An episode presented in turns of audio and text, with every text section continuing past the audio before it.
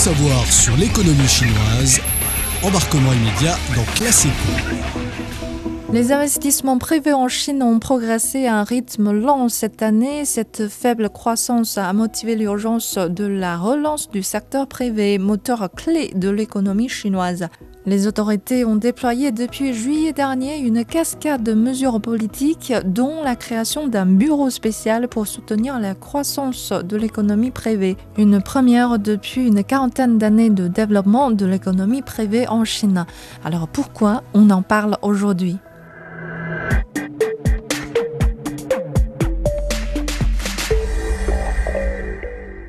Le plus haut planificateur économique chinois, la Commission nationale du développement et de la réforme, a annoncé le 4 septembre la création d'un bureau désigné pour soutenir l'économie privée. Placé sous sa direction, ce bureau sera chargé de communiquer régulièrement avec les entreprises privées, de coordonner les efforts visant à résoudre leurs principaux problèmes et de mettre en œuvre des politiques visant à dynamiser le secteur privé. Les investissements du secteur privé chinois ont diminué de 0,5% au cours des sept premiers mois de l'année, un recul par rapport à la baisse de 0,2% enregistrée entre janvier et juin. Pour raviver l'esprit d'entreprise, depuis juillet, Pékin a déployé une cascade de mesures politiques. Ces mesures comprennent davantage de soutien financier et de protection juridique, mais elles visent aussi à assurer une concurrence loyale sur le marché. En éliminant les obstacles à l'entrée sur le marché, certaines politiques restrictives ont été assouplies, donnant lieu à un élargissement des domaines dans lesquels les investisseurs privés peuvent se lancer. Par exemple, dans le domaine de la construction de transport, les capitaux privés sont encouragés à investir dans la construction d'autoroutes, de ports ou d'aéroports civils. Ils sont aussi invités à participer à la création d'institutions financières comme les banques de village, de canton ou banques communautaires alors que les autorités ont assoupli les restrictions sur le ratio minimum de contribution en capital des banques. Pour l'économiste Ma Guangyuan, parmi toutes ces mesures en faveur des investisseurs privés, la création du bureau spécial pour soutenir l'économie privée compte le plus.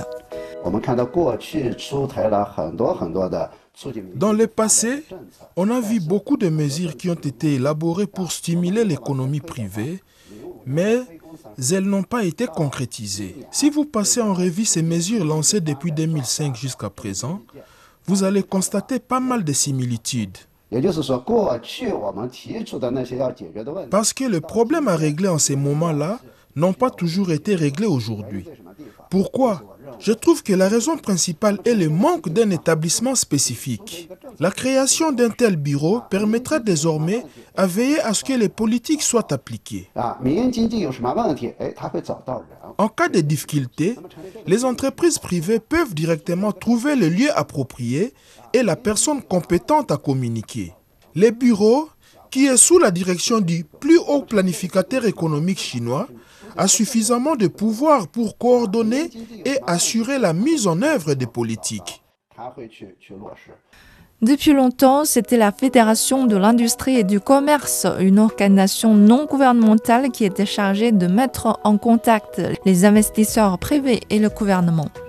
Vu que le travail concernant l'économie privée implique un large éventail de domaines, plusieurs départements dans le gouvernement sont concernés. Ces départements qui s'entremêlent créent parfois de chevauchements couplés d'un manque d'efficacité au travail. Une situation qui sera vite modifiée.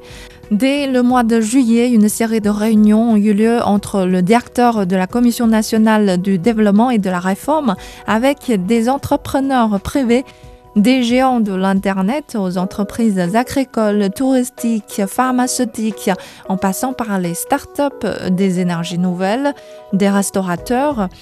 Des discussions intensives en l'espace de deux mois ont concrétisé finalement la création du Bureau de développement de l'économie privée. Ce bureau désigné de haut niveau gouvernemental pourra veiller à ce que les mesures soient mises en œuvre le plus tôt possible et obtiennent des résultats tangibles. C'est la fin de cette émission. Merci de l'avoir suivi. À la prochaine.